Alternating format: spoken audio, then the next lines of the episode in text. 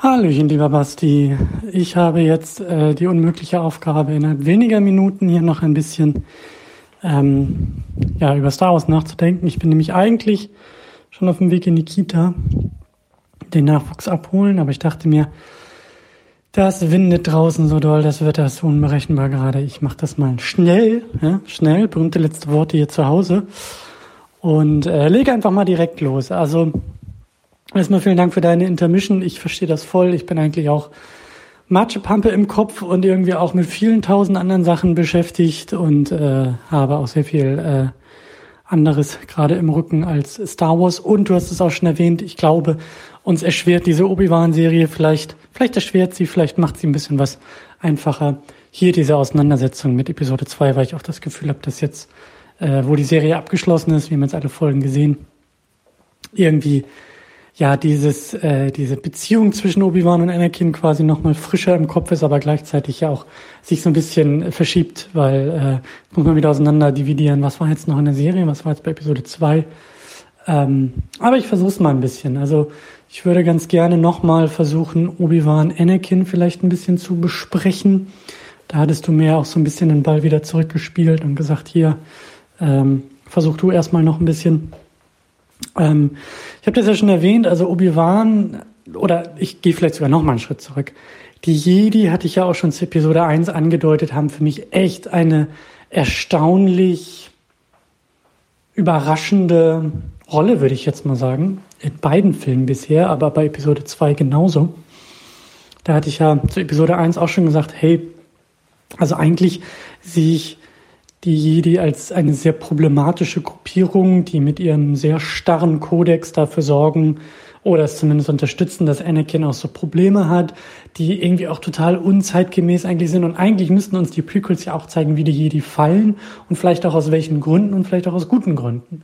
Und da habe ich irgendwie so ein bisschen das Gefühl, dass ich mit diesen Gedanken, sag ich mal, eher alleine stehe, weil gerade so im, im, im Fandom oder generell so in der Popkultur die Jedi ja irgendwie sehr unkritisch gefeiert werden, ne? weil natürlich das ja ganz fantastisch war in der Originaltrilogie, diese nebulösen Konzepte von der Macht und Jedi-Ritter und die helle Seite versus die dunkle Seite und eigentlich müssten die Jedi, oder zumindest haben wir sie in der Originaltrilogie, als strahlende Helden gesehen. Und ich habe jetzt irgendwie so den Eindruck bei der Auseinandersetzung auch so mit George, dass er vielleicht versucht eben auch, und das sehe ich aber nicht so deutlich, sondern da stoche ich rum und da brauche ich vielleicht auch deine Hilfe noch so ein bisschen. Siehst du das ähnlich, dass die Jedi, dass es halt hier irgendwie auch eine Kritik an der Jedi irgendwie ist, an den, an, an, an den Jedi, weil da passieren auch so ein paar Sachen in Episode 2, falls du dich erinnerst, so, wo ich mir auch denke, äh, was, wie, hä? Und es beginnt eigentlich schon dabei, dass, äh, ja, die Jedi auch irgendwie so ein bisschen inkompetent dargestellt werden, gleich am Anfang. Also da gab es doch dann diesen Terroranschlag, da diesen, dieses Attentat auf Amidala, was ja, äh, ne, an, ähm, was ja ihr Decoy sozusagen ähm, erwischt hat und nicht sie selbst und wo halt eben auch so gesagt wird, hey, hier, Count Doku versucht, ähm, die Republik unter Druck zu setzen. Er steht hier für die Separatisten, für die Handelsföderation. Da müssten wir eigentlich auch nochmal, ich schieb das mal ein bisschen nach hinten. Den, den, den, über den Plot würde ich auch nochmal sehr gerne sprechen, über dieses ganze, wer betrügt hier wen und wer hat hier welche Pläne. Aber also das ist ja so der Anfang, ne? Count Doku, äh, und man weiß das, oder man vermutet das, Count Doku, und dann ist, glaube ich, irgendwie ähm, die Jedis, die dann da irgendwie in einem, in einem, in einem Council irgendwie sitzen, die dann auch sagen so, ja, das, also ich weiß gar nicht, wem sie das sagen, ob sie das Padme sogar irgendwie sagen, so nach dem Motto, sie sagt ja so, hier, Count Doku versucht mich hier irgendwie aus dem, aus dem äh, Gefecht zu ziehen, damit hier halt irgendwie die Abstimmung anders äh, funktioniert, bla bla bla. Und die Jedis sagen, nee, das kann nicht, das, das kann nicht Doku gewesen sein. Doku war mal ein Jedi, Jedis sind nicht in der Lage, sowas zu tun. Das tun wir nicht, das machen wir nicht, das kann einfach nicht sein. Und da dachte ich mir so, was, was ist denn da los? Äh, wo, wo ist denn jetzt eure unendliche Weisheit und die Suche nach Wahrheit und wo seid ihr die philosophischen Lichtschwertkrieger, die jetzt irgendwie immer auf der richtigen Seite unterwegs sind? Das ist doch Quatsch, was ihr da erzählt. Da musste ich schon mal so ein bisschen stutzen, dass ich dachte, äh, unfassbar inkompetent eigentlich. Also auch, auch, auch engstirnig, vielleicht auch in dieser ganzen Art und Weise, die sie sind, ein bisschen verrannt. Ja, es kann nicht sein, was nicht sein darf, ist immer eine schlechte Begründung für irgendwas. Und so kommen die Jedis ja am Anfang auch schon mal rüber, wo ich so dachte, okay, krass. Also ich sehe da halt irgendwie, und das ist jetzt wieder so ein bisschen die Vermutung, so George, der ja auch kein Problem damit hat, Dinge anders zu machen und der auch sich selbst ja nicht, also der nicht Teil des Fandoms ist und sich da an irgendwas, ähm, an irgendwelche unausgesprochenen Regeln hält, sondern der, glaube ich, an der Stelle wirklich die Jedi auch als eine ja, unfähige Truppe in dieser, in dieser, an dieser Stelle irgendwie zeigt. Und da ordnet sich in meinen Augen dann teilweise auch Obi-Wan ein, dass ich das Gefühl habe, was ich ja auch schon mal gesagt habe, so Obi-Wan, der glaube ich vielleicht auch irgendwie die ein oder andere, also der, der halt auf mich jetzt nicht so rüberkommt wie der große heilige äh, Jedi-Meister, der den, den, diesen Status, den er da glaube ich auch im Fandom eher so hat oder in der Rezeption, sondern der ja auch unfassbar fehlbar und schlecht und falsch und, und äh, äh, ja manchmal eben auch unpassend rüberkommt. Also zum Beispiel auch so eine Sache, die mir aus den Blinket Reviews noch in Erinnerung sind. This weapon is your life. Ja, sagte er zu Anakin. This weapon, also das Lichtschwert, is your life. Als er das verliert irgendwie im Kampf. Und Anakin, der sagt, ups, schon wieder. Und Obi-Wan sagt, this weapon is your life. Und Plinkett hat ja auch gesagt, so, äh, Moment mal, was ist das denn für ein Satz? Das macht ja irgendwie gar keinen Sinn. Und ich denke mir dann wiederum, naja, man kann ja auch der ganzen Sache mal wohlwollend gegenübergestellt sein. Und das bin ich an dieser Stelle und denke mir, was ist, wenn Obi-Wan da vielleicht auch was falsch in den falschen Hals gekriegt hat? Was ist, wenn in Obi-Wans Training, wo ich ja sage, ich glaube, das ist nicht so glimpflich zu Ende gegangen, wie es hätte zu Ende gehen müssen, sondern durch den Tod von Qui-Gon ist das Ganze sehr schnell abgekürzt worden am Ende. Und was ist, wenn er da vielleicht auch was in den falschen Hals bekommen hat, an dieser Stelle, in diesem an diesem Zeitpunkt?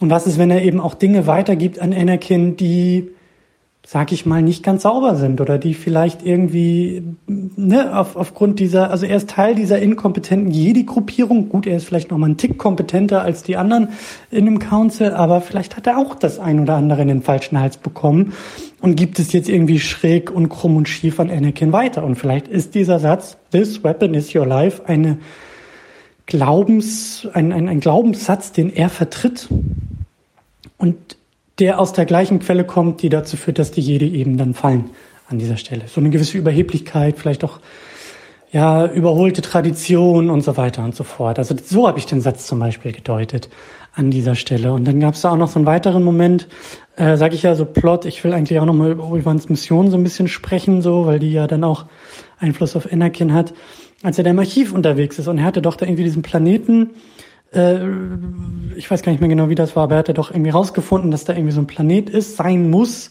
ja, auf den Sternkarten, wo er dann ja hinfliegt und äh, dann die Klonarmee irgendwie findet, aber in den Archiven der Jedi gibt es halt an dieser Stelle in diesen Planetenkarten einfach kein Planeten. Und er sagt ja, hm, das ist aber komisch und hier ist irgendwie so ein Gravitationsfeld. Und, also irgendwas muss da ja sein. Also es gibt Indizien dafür, dass da etwas ist. Und dann schickt ihn Yoda ja persönlich hin und sagt, ja, dann guck dir das mal an und schau mal, was du da findest.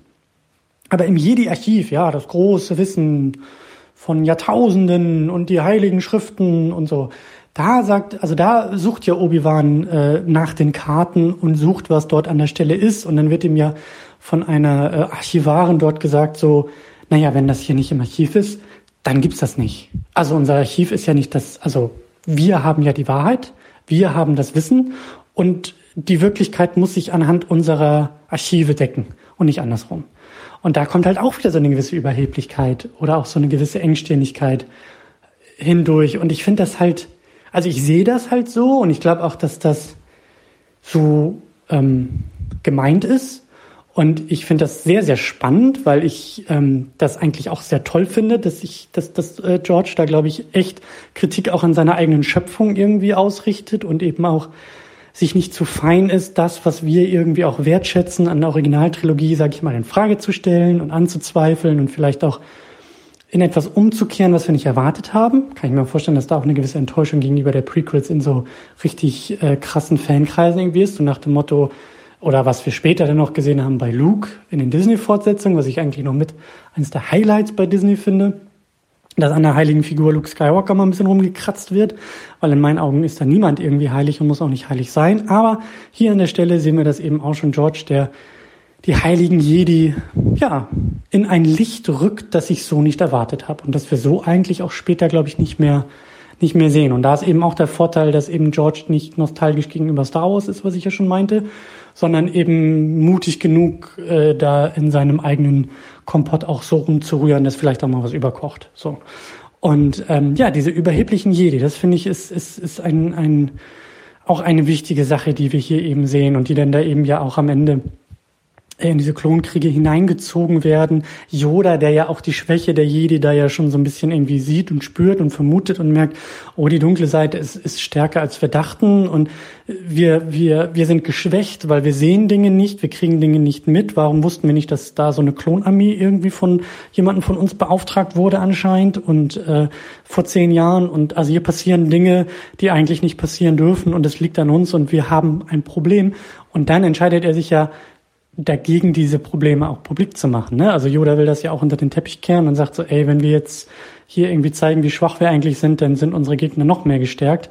Was ich auch interessant fand, weil das, das kann ja irgendwie auch nicht sein, dass die Jedi da jetzt irgendwie äh, ähm, Public Relations für sich selbst betreiben und irgendwie wichtiger auf ihr Image gucken als irgendwie auf die Wahrheit und auf die äh, ja eben auch Verhältnisse, so wie sie, wie sie gerade passieren in der Galaxie. Also fand ich, fand ich alles sehr, sehr, sehr, wirklich sehr, sehr spannend und vielleicht, ich muss nämlich auch den Sack langsam zumachen, vielleicht könnte das auch ein kleiner, ein kleines Sprungbrett sein, um nochmal über Obi-Wan und über Anakin eben äh, nochmal zu sprechen und da mal tiefer reinzugehen. Also die Jedi ist ja, die Jedi Ritter, die Jedi-Gruppe sind ja so deren Kontext, in dem sie sich auch bewegen. Also deren Beziehung und deren, sage ich mal, äh, Charakterzüge, deren Eigenschaften, gerade bei Anakin, der ja in diesem Kontext geprägt wird, das sehen wir ja noch, als pubertierend, als manchmal auch als Arschloch, als äh, ja, Sympathisant vom Faschismus,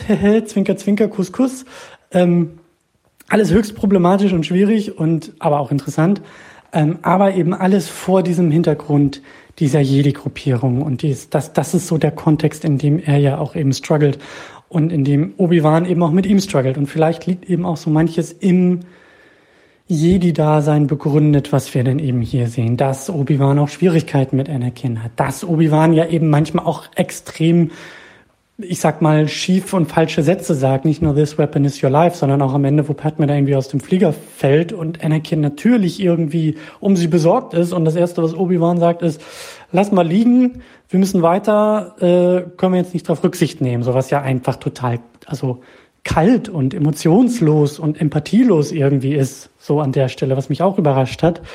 Ähm, aber wie gesagt, ich glaube, das kommt alles aus diesem Kontext der Jedi und wir sehen, wie die Jedi scheitern. Wir sehen die Jedi hier auch, finde ich, einer sehr starken Kritik unterzogen. Und das finde ich alles sehr spannend. Und das, glaube ich, ist eine Sache, die halt vielleicht auch nur George kann, weil George an dieser Stelle im Jahr 2002, als der Film rausgekommen ist, eben nicht äh, wie vielleicht eben heute ein großer Konzern wie Disney darauf bedacht ist, allzu krasses Brandbuilding zu betreiben und uns noch irgendwelche Streaming-Services irgendwie schmackhaft zu machen und da so eine äh, Multi-Billion-Dollar Content Synergy Strategy irgendwie zu formulieren, sondern ich meine, das tut er auch, aber ich glaube, er tut es irgendwie anders. Und ich glaube, er hat eben auch kein Problem damit, ja eben auch als diese Autorität zu sagen, ich mache aus Star Wars, was ich machen will.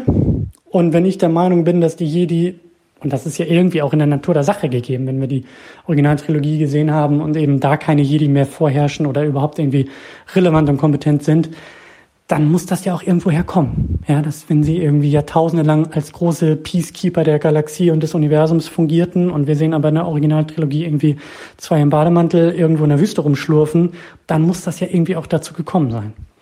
Und ich finde es sehr spannend, was, was äh, George dann an dieser Stelle eben glaube ich, hier schon mit den macht und eben auch anknüpft aus Episode 1 und eben auch, glaube ich, eben einen wichtigen Kontext für Anakin, für Obi-Wan und für deren Beziehung eben setzt. So, jetzt mache ich den Sack zu und jetzt flitze ich und fliege ich aus dem Hause. Äh, bin gespannt, was du daraus machst und ich hoffe, dass du ein bisschen den Kopf noch freier bekommst und freue mich auf deine Antwort. Ahoi!